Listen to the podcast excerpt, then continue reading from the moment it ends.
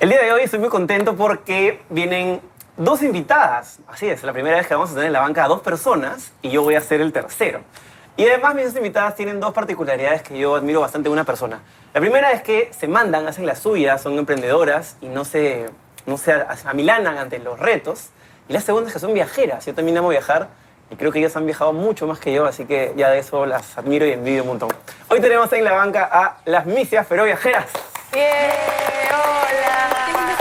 Qué alegría, qué Estoy alegría. muy emocionada. Qué lindo, qué lindo. Somos tus fans. Por favor. ¿Les les gusta? ¿Están cómodos? ¿Todo Sí, bien? Qué bueno que hemos crecido respaldar. viajando en Sí. combi, amigo. Esto es súper cómodo. Esto es una suite.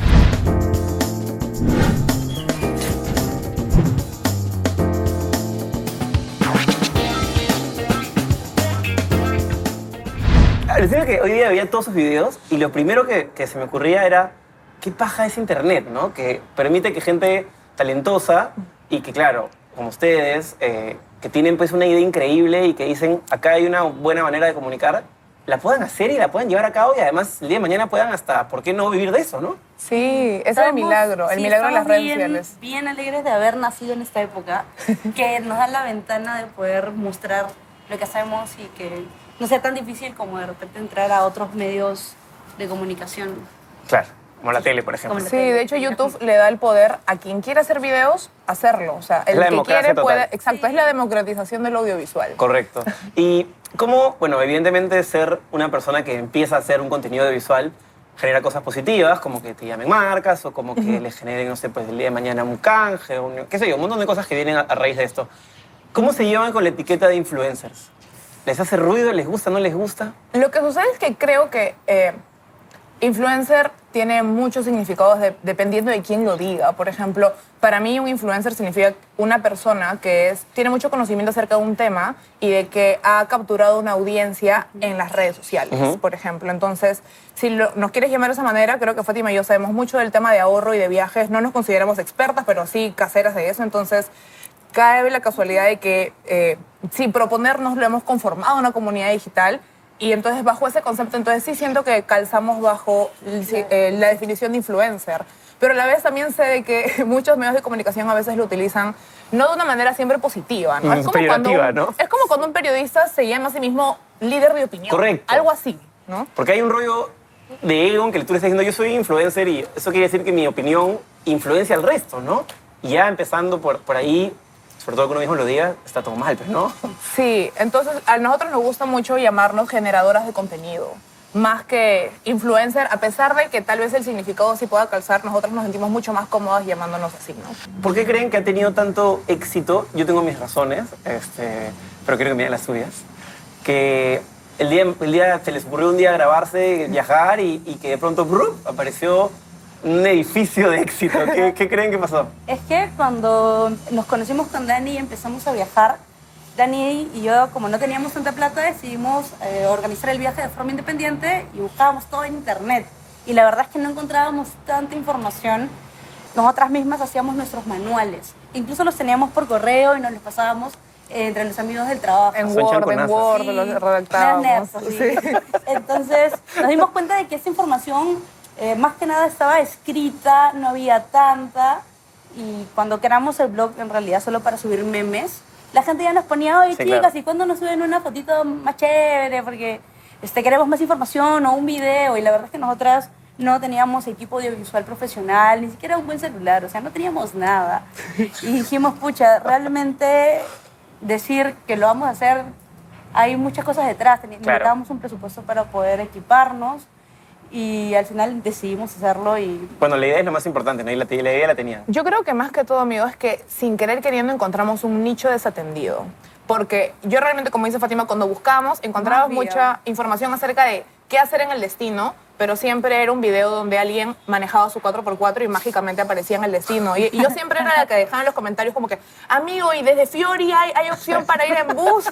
Entonces, esa clase de información nunca la encontrábamos y, no, creo que sí. fuimos de las primeras personas en comenzar a hablar de los viajes, no como algo aspiracional, sino como algo que puedes lograr con tu ahorro de fin de mes. Entonces, creo que por ahí va la cosa, ¿no? ¿Qué, qué creen que hace que sea tan adictivo viajar? Para mí es una especie de necesidad más que un lujo o, o un placer. Es como, si no lo hago, no, no, no vivo bien. Entonces, es la sensación, la experiencia, la historia. O sea, tienes mucho más que contar eh, cuando compras algo físico.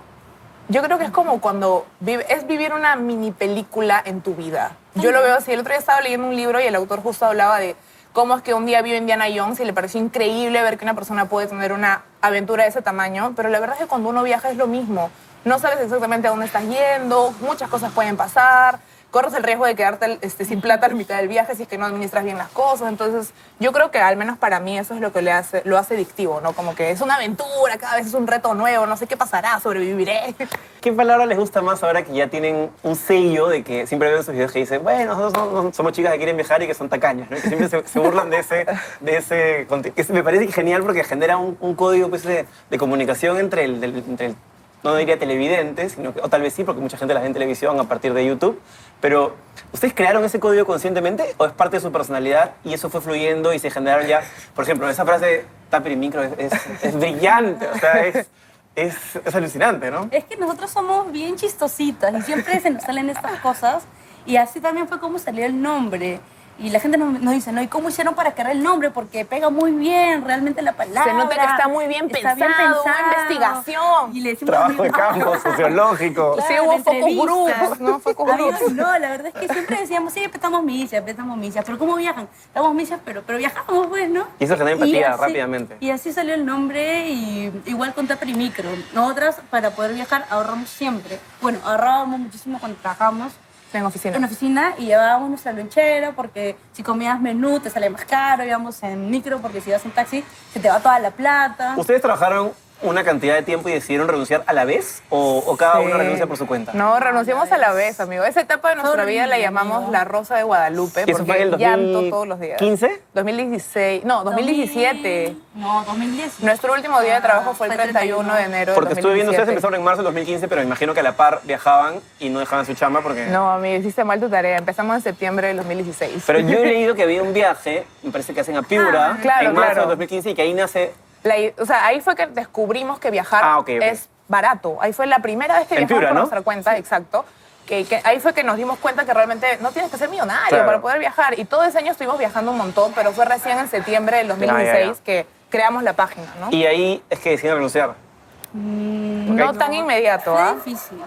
Sí, fue difícil. Creo que eh, a finales del 2016, Daniela me dice, oye, Fátima, ¿qué, qué opinas si de verdad nos dedicamos más, más a tiempo completo a eso? Porque de hecho el tiempo que teníamos, que era solo fines de semana, era muy cortito. Claro, no te puedes ir de viaje a lejos Sí, en dos días, ya no ¿no? teníamos vacaciones. Era diciembre O sea, y no teníamos no vacaciones, teníamos vacaciones. hasta agosto, ¿te acuerdas? Sí, ya no teníamos vacaciones y la única forma de viajar era, bueno, renunciando o, o cambiando de chamba. ¿En qué trabajabas tú? Yo era administradora y era consultora en Nurse Jan, una consultora. Claro, y tú trabajabas en tele.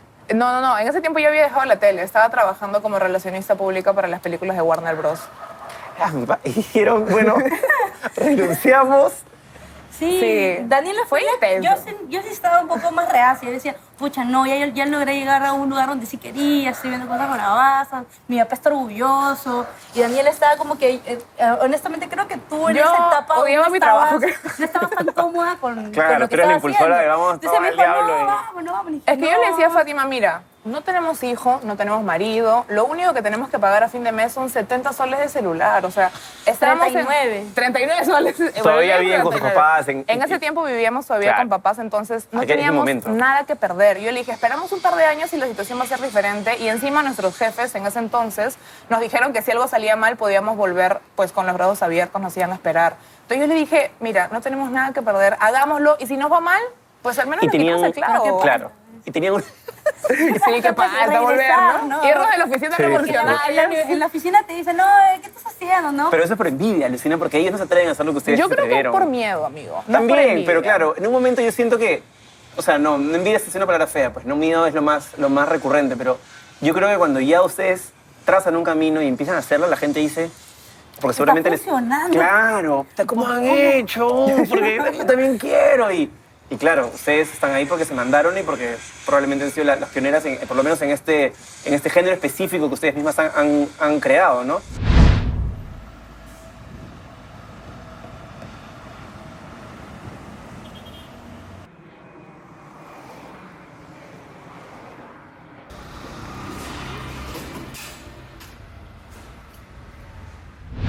¿Tenían ahorritos para empezar los viajes?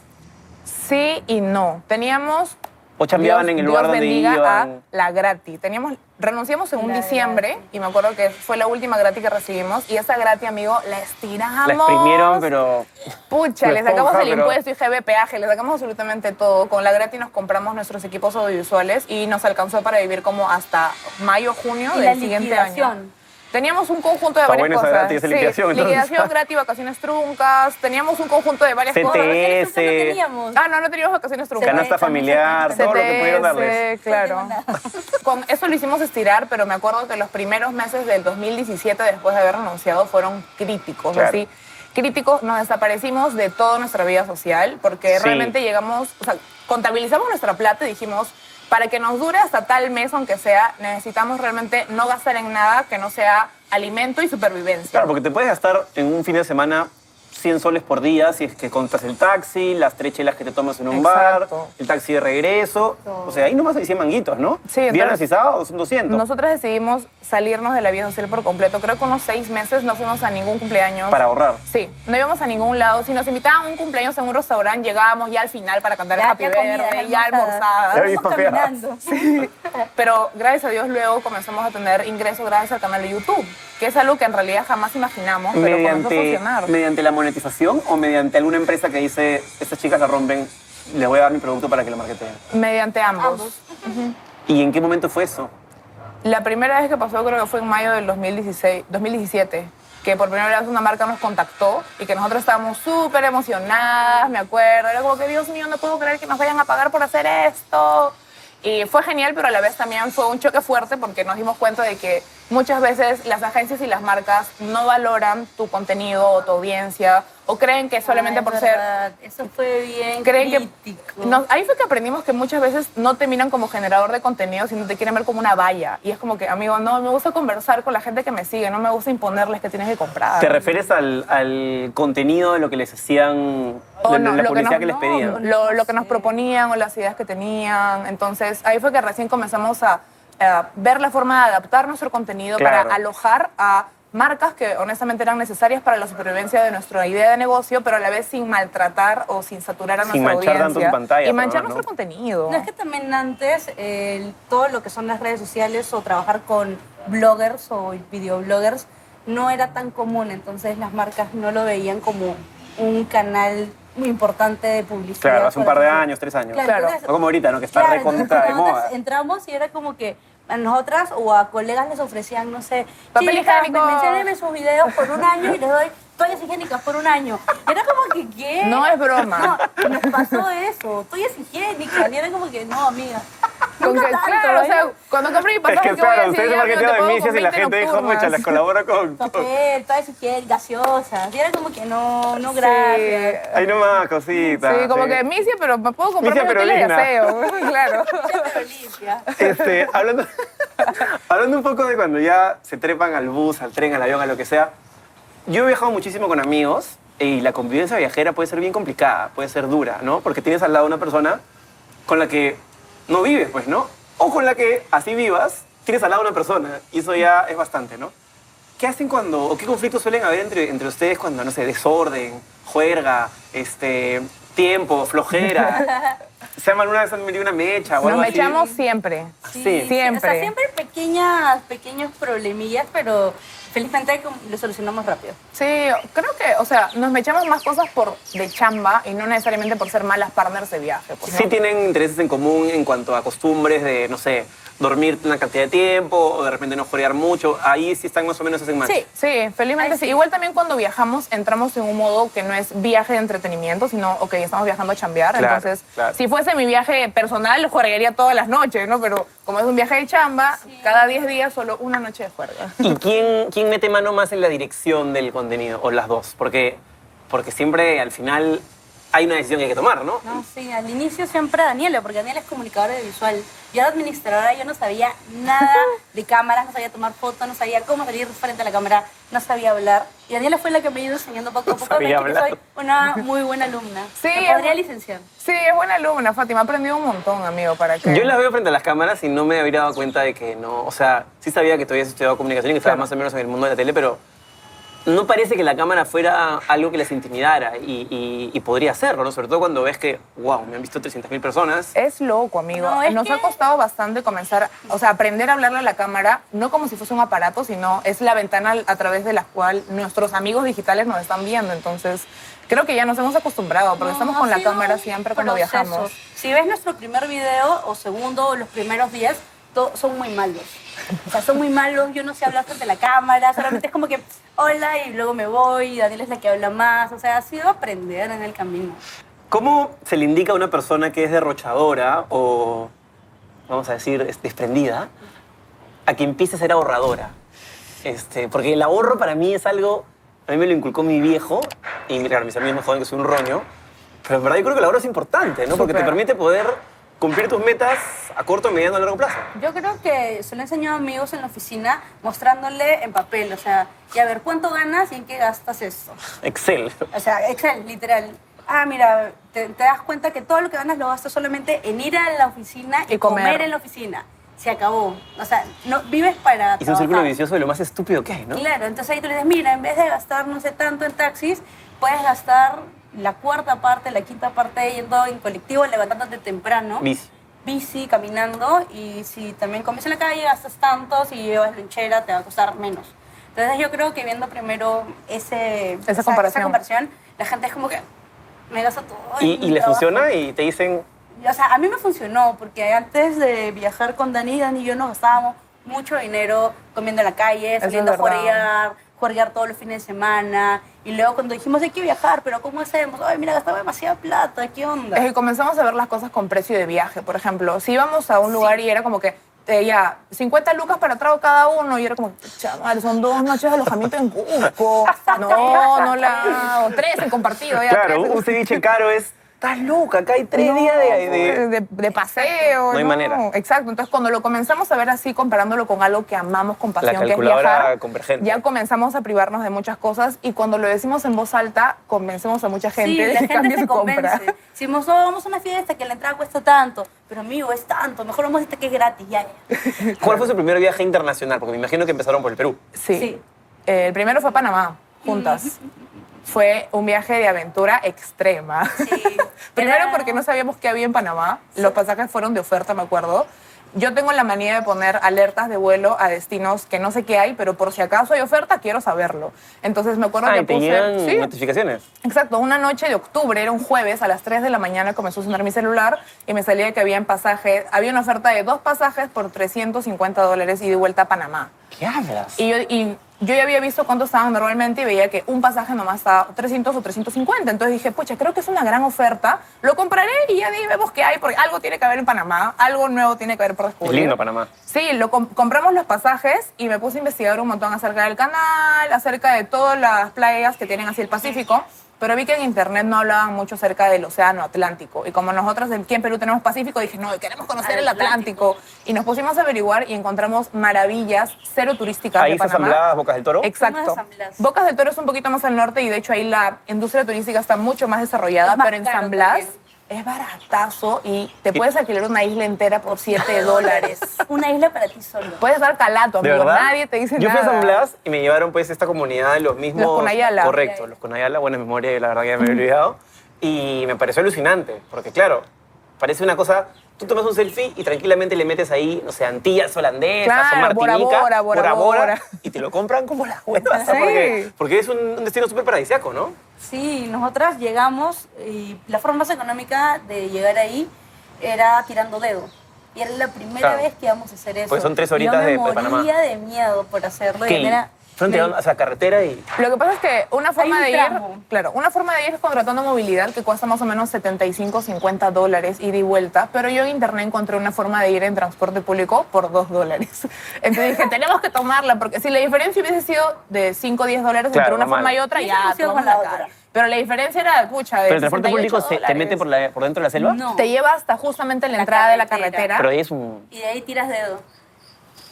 Ahí ya. eh, Pero es que también yo le dije a Daniela, pero qué miedo, si nadie hace eso acá, van a pensar que somos unas locas que hemos venido, no sé qué. Pero investigación manda, amigo, investigación manda. Y hay blogs eh, escritos donde redactaban y contaban que ya habían hecho esto, que era normal porque la gente de la comunidad se transporta de esa forma. ¿Y cómo hacen con la seguridad? Porque finalmente, o sea, tirar dedo es, digamos, es cool, no es muy romántico, muy chévere, pero hay historias, hay historias, sí. Y estoy seguro que ustedes las conocen, bien abusivas, ¿no? Sí, de hecho nosotros confiamos mucho en nuestro instinto. Claro, la, la mirada de la gente al toque te dice Exacto, algo, ¿no? nosotros confiamos mucho en nuestro instinto. Si algo sentimos que no está muy bien, no lo hacemos.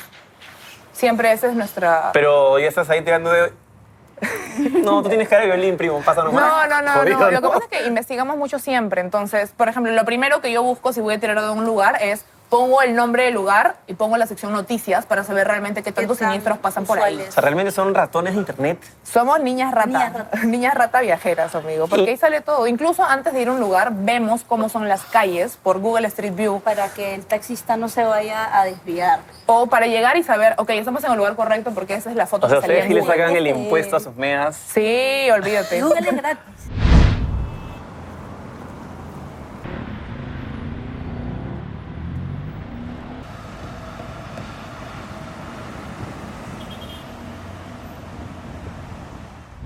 ¿Cómo gozan de la vida cuando no están viajando?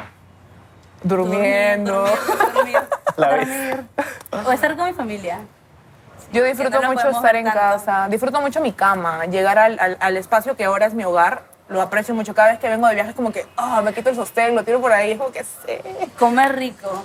Si es que estamos fuera del Perú. Ya no son tan misias, pero viajeras. Ahora son más viajeras que misias. Ahora somos emprendedoras y Sí, negociantes. emprendedoras. Pero ya tienen visto que tienen, o sea, el otro día vi un video de la cantidad de, de cosas que hacían a nivel audiovisual para tener las cámaras que tienen.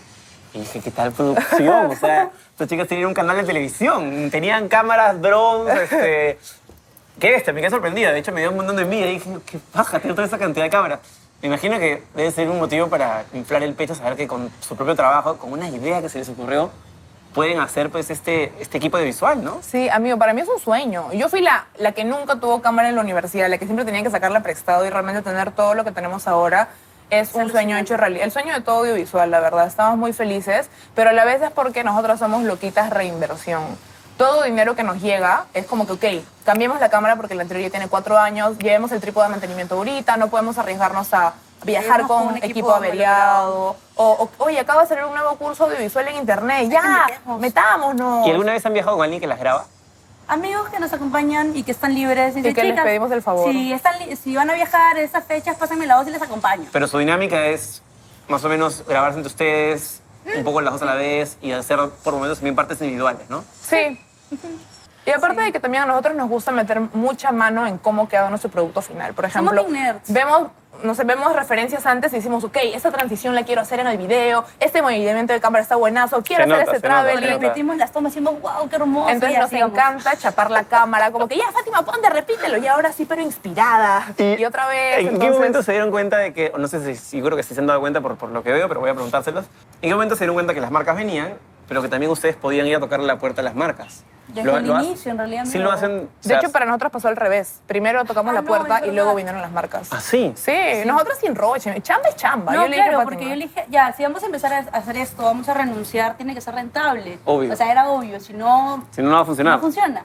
Le tocamos la puerta por como fans a algunas bloggers y bloggers y por ahí no nos respondían, ¿no? ¿Y qué vamos a hacer? Ellos son los que saben cómo funciona. Nos respondió una, Adriana, que se- su- tenía su blog se llamaba The Hay un seminario. Sí. Ella nos respondió, se juntó con Daniel en un café, nos explicó, felizmente todo como que funcionó súper bien. Buena onda, ¿no? amiga. Es súper linda. Y ella nos dijo, un montón. sí, miren chicas, el proyecto que, que están formando realmente le veo mucho potencial, es súper bueno, Mm. felicidades. Y dijimos, ya, mire, ¿cómo es? ¿Cómo es? ¿Cuál es el negocio? Y nos dijo, ya, mira, o sea... Y ella nos dijo, sí, va a pasar esto, prepárense, vayan armando su presentación, este, analicen bien las métricas que van obteniendo en sus redes sociales y prepárense por si vienen o si no vayan ustedes y toquen en la puerta la a las marcas, es que necesitan, o sea, alguna marca que ya utilicen, le guste y de repente puede sincrar Claro, su contenido. Me acuerdo que hicimos un Excel grandazo con, Ala, sí, con con todos todas los las marcas rubros. de sueños, ¿no? Claro, todos los rubros que sentíamos que podían entrar y eh, orgánicamente a nuestro Y contenido. escribiendo el gerente de marketing, Sí, llamando. dije, yo le dije, escucha. Fati, hay que hacerlo. O sea, No pierdes nada, además. claro, o sea, ni nos conocen, ni Roche, vamos a pasar porque ni siquiera saben cómo es mi cara. Qué paja. Y Sí. escribimos así miles de correos, no nos respondían. Le dije, Daniel, eso no va a funcionar. Unos nos respondieron después de un año, después de que vieron que el blog creció, recién después de un año Pero sobre el mismo no vi- correo. sí, no vi que. Ahora cuesta el triple, el triple cuesta. ¿Cuántos países conocen ya? Oh. ¿No han contado? No, pero podríamos. ¿Los contamos? A ver, hagan el ejercicio. En orden de, de viaje. para arriba. Primero fuimos. A ver, ¿qué países conoces antes de viajar conmigo? Con el blog, No, no, no, con el blog. con el Ahí ya. Panamá. Panamá, México, España, Bolivia, Ecuador, Bolivia, Ecuador, Colombia. Colombia. eh, ¿Dije Panamá? Sí. Ya. primero. Eh, Italia, Ya. Alemania, Chequia, Holanda, Rusia, Francia. Y creo que España. Yo dije España primerito. 12. Sí, creo que esos 12. Son un montón, ¿no? Sí, son varios. Imagino que en un. Eurotrip se han tirado ahí unos 5 o 6. Sí, el Porque- año pasado fuimos pues para sí, Rusia. vi, vi, vi. Ajá. Rusia fue increíble, ¿no? Sí, fue increíble. Hay una pregunta que siempre le hago a mis invitados porque creo que define muy bien eh, cómo piensa la gente y tiene que ver con la muerte. Eh, es bien rara, pero no sé por qué me apasiona hacerla, porque estoy convencido de que escuchando la respuesta puedes conocer mucho a una persona. Eh, ¿Qué creen que hay después de la muerte? ¿Cómo ven la muerte? ¿Cómo se la imaginan?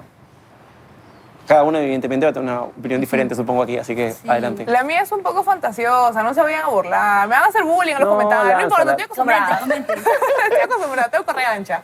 Eh, yo no creo mucho en que la vida se acaba con la muerte. Ya. Soy de las personas que cree que el, el- tú eres energía y una vez que pues, falleces dejas tu cascarón y tu energía mágicamente se va viajando pues, a muchas partes del mundo, que está presente de diferentes maneras. ¿Reencarnación?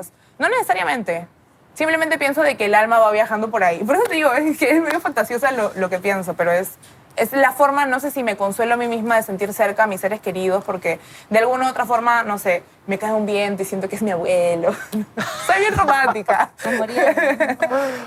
Y- ok, Sí, muy bien. ¿Y Yo tú? pienso similar a Dani, igual ahorita su cuerpo está unido al, bueno, al espíritu, a la energía, al alma. El cuerpo se queda acá, el alma sube, no creo en la reencarnación. Cuando dices sube, ¿te refieres a un infierno, Sube a un- purgatorio, cielo? sube a o- un espacio, co- como dice Daniela, ¿no? en el que puede estar yéndose por todos lados. Complicada la pregunta, amigo, Sí, ¿eh? sí, Pero sí. interesante. Voy a, debería pensar en eso más seguido. He visto que tienen una tienda ahora, me parece la Tienen sus productos, y, Sí. por ejemplo, el polito hizo una taza por ahí. ¿En qué momento se dieron cuenta que además de tener un blog increíble, eran una marca? Y que esa marca, ¿por qué no podía tener productos de merchandising y cosas? Es que la gente, a veces nosotros teníamos, no sé, gorras que decían mesas para viajeras, pero que eran nuestras. Claro. Y que la nos las poníamos en algún viaje y salían en los videos. Ah, como la Y la gorra. gente decía, yo también quiero la gorra, ¿cómo hacemos? Y que, pucha, Daniela, la gente quiere la gorra. Si la hacemos, sí, ¿no? Ya hay que hacerla, pero quedaba en, hay que hacerla, ya veamos cómo algún día después. Y lo mismo con unos polos. Daniel y yo, hay una frase que nos gusta decir mucho que es, gan, no, Gano como Gonz- como- no, gozo como... No, gano como González, González, pero gozo como Maldini. Y una vez estampamos en un polo y la gente nos decía, ay, yo quiero ese polo, que no sé qué, qué, qué buena, ¿no? Y hace, un, hace como un año dijimos, ya, ahora sí hay que hacerlo de verdad. Y nos pusimos a averiguar cómo poder hacer el tema de los polos, cómo es el proceso, porque nunca habíamos tenido una marca de ropa ni nada. De hecho, lo primero que nos llevó a pensar en hacerlo fue el pedido de los seguidores, pero el segundo momento en el que dijimos tenemos que hacerlo sí o sí, fue cuando eh, nos dimos cuenta de que lo ideal, o sea, nuestro siguiente objetivo era hacer que Misias pero Viajera sea autosustentable. Correcto, por ahí Nunca, va. nunca nos gustó la idea de depender de marcas o de campañas para poder saber cuánto dinero vamos a tener claro. al mes. O sea, de hecho, nunca Porque el día de mañana, además, de repente ustedes hacer otros proyectos, no sé, buscar comprarse un departamento, tener un cachorro, no sé, hasta un perrito cuesta plata, ¿no? O sea, Entonces dijimos, ok, las marcas no deberían ser nuestro sustento mensual, deberían Sino ser un... mismos. Exacto, debemos encontrar la forma en la que Misia solo produzca algo que sea que venga todos los meses de, de nuestra parte, ¿no? Entonces, tenemos el canal de YouTube que realmente nos ayudó con eso y ahora la tiendita Misia, Buenazo. que son nuestros grandes pilares para seguir viajando. La última, para cerrar. Eh, cuando se ve en el futuro en un, en un proyecto, es bien complicado a veces mantener una dupla durante mucho tiempo porque a veces los caminos se- ya no se cruzan, ¿no? ¿Han pensado en eso? Sí, justo hace poco nos hicieron una pregunta Siempre nos así, quieren ¿no? preguntar, siempre nos Siempre quieren dicen, ¿y qué pasa separar? se pelean? No, yo no creería que se pelearían, pero sí creería que de repente, no sé, pues Fátima quiere hacer una cosa y Daniela quiere, como que ya está bueno hablar a la cámara, quiero hacer otra, ¿no? Eh, podría suceder. Sí, de hecho que podría suceder. No les preocupa demasiado. No. no. Lo que nos preocupa, amigo, es realmente hacer lo que sentimos que nos hace felices. Hoy y ahorita, ahora. Ahorita Misias Pero Viajeras es nuestra alegría de todos los días. Es como nuestra bendición, ¿no? Todas las mañanas no queremos ir a trabajar y es como que no, por Misias Pero Viajeras. Y más adelante tal vez se mantiene o tal vez Fátima yo sé que tiene muchas otras metas profesionales como hacer su maestría o yo, no sé, ir a trabajar de vuelta a la tele. Y es- son cosas que no descartamos porque no sentimos que es atrofiar nuestro proyecto, sino es más bien continuar con Sí. realmente el rumbo de que hemos encontrado que es hacer Y además lo ya que te tienen el know-how, ¿no? Estar ahí, pueden meterle una pausa y de repente volver después. ¿no? Exacto. Sí. Sí, Daniela, el sueño de Daniela, por ejemplo, es trabajar en, En la voz UK. en la 2 UK. Si alguien está viendo de ahí, llámeme. ¿Trabajaste por la voz acá también? Sí, claro, con que Rivero. ella me Claro, y dice- estuve en la tercera temporada, tú estás en la segunda. Sí, creo, ¿no? estuve hasta la segunda. Nos Coincidimos. cruzamos, amigo. Casi. Casi, casi. Ella me dice, no, ¿qué pasa si un día me llama? Y que, pucha, aprovecha la oportunidad y vemos cómo seguimos con el canal y yo lo voy soportando. Sí, eso siempre le digo. ¿Qué pasa si un día me llaman de la voz UK? ¿Pero para producir o para cantar? No, para cantar no, amigo. Ahí jamás me Ah. llamarían para cantar. Y dije, de repente hay un talento acá. No, no, amigo. Mi talento está en el ahorro, no en el canto. Muy bien, chicas. Ha sido un gusto tenerlas. Muchas gracias por invitarnos, amigo. Qué chévere conocerte por fin face to face. Las felicito. Ha sido un trabajo de la puta madre, de verdad. Muchas gracias. Yay.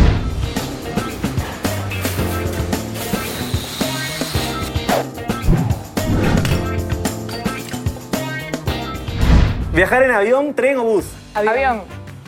¿Canje, auspicio o regalo? Regalo. Regalo. ¿Video selfie o que me graben? Video selfie. ¿Piura, Cusco o Iquitos? Cusco. Piura. ¿Moscú, París o Positano? Positano. Complete usted la frase. Lo más chévere de ser misia pero viajera es... Libertad. Gastas menos y gozas más. Esta es para Fátima. Daniela es recontra Cardona. Y esta es para... y esta es para Tantas Daniela. cosas lindas que has podido decir. Y esta es para Daniela. Fátima es recontra. Renegona. El destino pendiente es... Maldivas. Maldivas. Muy bien. Y finalmente, venir a la banca ha sido... Increíble. ¡Eso! Gracias por invitarnos, amigos. Gracias. Firme la pared, por favor. Sí. Pero vamos calzones. ¿eh? ¿Con qué plumón? Porque me eché ahí que no Sí, la gente maletea los plumones, así que no importa a ver quién... Con a ver cualquiera. más. ¿Cómo Sí. ponemos misias previajeras? Pon Fátima y yo pongo Daniela y abajo ponemos misias pero viajes. O ponemos misias previajeras grandes. Lo que quieras, firma nomás. No se preocupen. Qué lindo. Mira, qué linda caligrafía. Se está esforzando. Sí, esforzando. Lo está dando todo.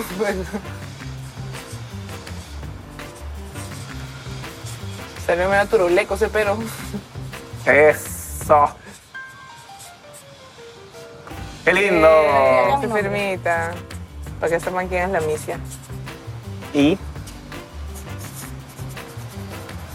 Felicidades, chicas, que la sigan rompiendo. Yay. Les regalamos un, una alcancía para que pongan ahí ahorro. sus millones. Muchas gracias por invitarnos, amigos. Gracias por venir. Se pasaron. Sí. Síganla, suscríbanse. Sí.